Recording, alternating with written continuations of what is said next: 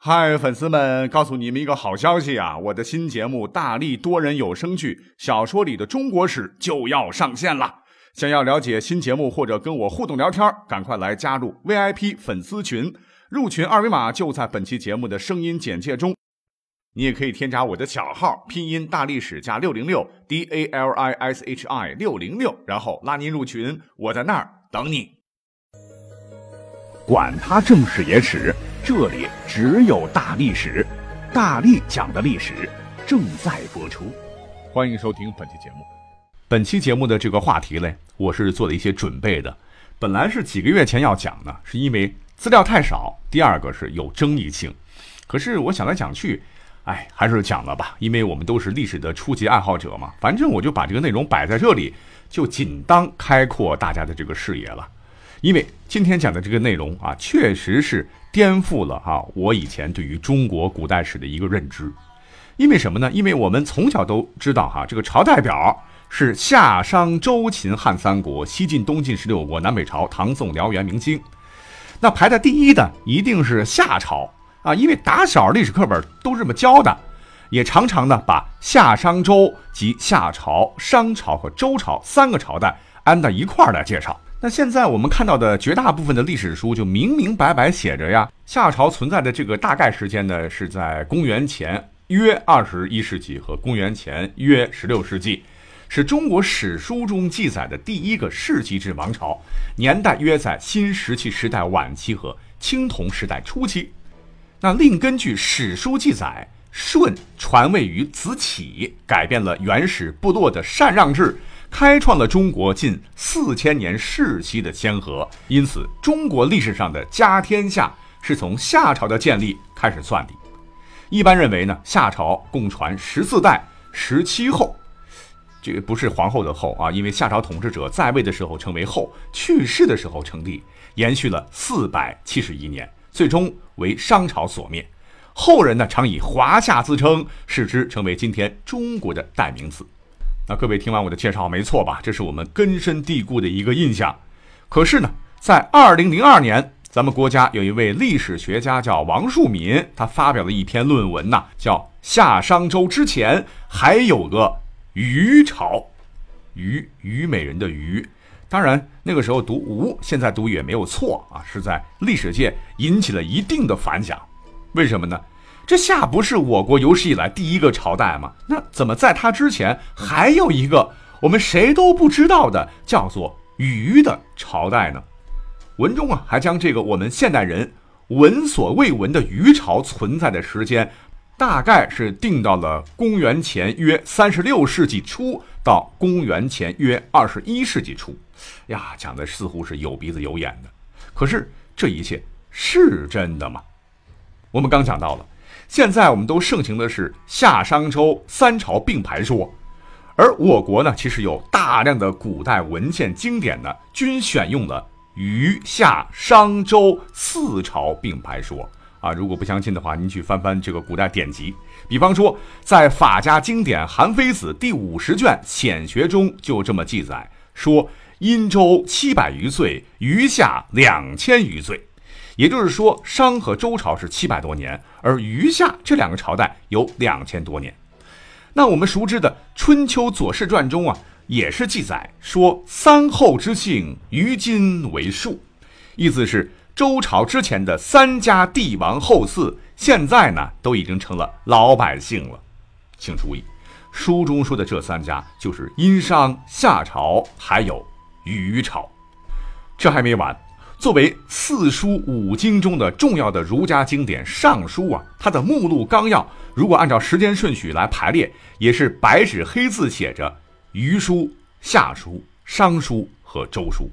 而《尚书》我们都知道，就是上古的书的意思，它是中国上古历史文献和部分追溯古代事迹著作的汇编，而单独为虞朝设了一个单元，真的是非常值得玩味。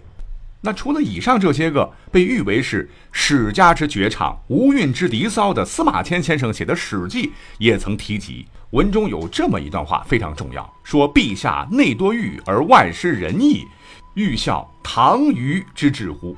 就是陛下内心多欲望，表面上却行仁义，怎么能效法唐虞之治呢？唐虞之治，这个虞很明显说的呢就是虞朝。那这些个只是来自于古籍当中对于虞朝描述的一小小部分，更多的文字太枯燥，在这里我就不介绍了。讲到这儿啊，有人可能会说了啊，这些内容纯粹是胡说八道。上古时代从皇帝开始，一直到后来的这个夏禹啊，这些圣王几乎全是杜撰出来的。而且呢，你即使要这么讲的话，这个禹啊本来就不是一个朝代啊，因为禹在中国传统史学中指的就是五帝之一的舜的执政时期而已。因为啊，我们耳熟能详的三代圣王都有一个号，分别是唐尧、虞舜和夏禹。或者呢，你可以理解为这三代其实就是一个政权，这三个人呢只是这个政权里不同时期的元首而已。后来呢，大禹啊把这个位置传给了自己的儿子启，就家天下了。这个天下都是夏这一家的，那么这个夏就是我们说的中国历史上的第一个王朝。所以禹在中国传统史学中怎么能算上一个朝代呢？哎，讲的其实也是蛮有道理的。可是呢，如果要综合我刚才讲的这些什么《左传》《陆史》《史记》等等这些古代文献集，你真的会模糊地列出有虞氏的世系传承。换言之呢，就是那个虞朝的历代先王表啊。那我自己先列出来给大家念一下啊。第一代的这个虞朝的这个君主叫做穆，之后是穷禅、靖康、勾芒、史乔牛、瞽叟，瞽叟的儿子舜、商君。于斯、鸡脖、直丙等等等等，你真的是可以清楚的发现，这个虞舜仅列其中的第七位。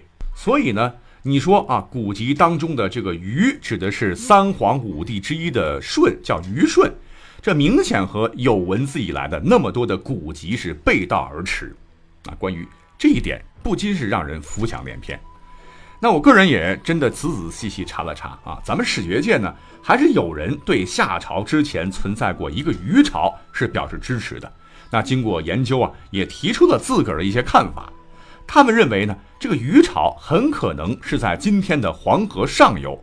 由于当时洪水的泛滥，华夏人的一部分在中下游建立了新的文明，并且开始了古代传说中的与洪水的长期艰苦斗争，并且建立了新的朝代。夏朝，但是呢，由于虞朝末年的腐败以及洪水啊，使得虞朝威望彻底败落，产生了合法性的危机，最终虞朝灭亡，被夏取代。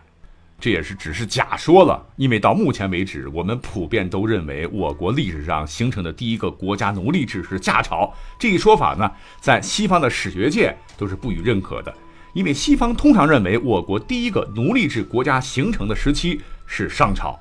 什么原因呢？就是因为历史久远呢，有关夏代的历史记载相当的贫乏。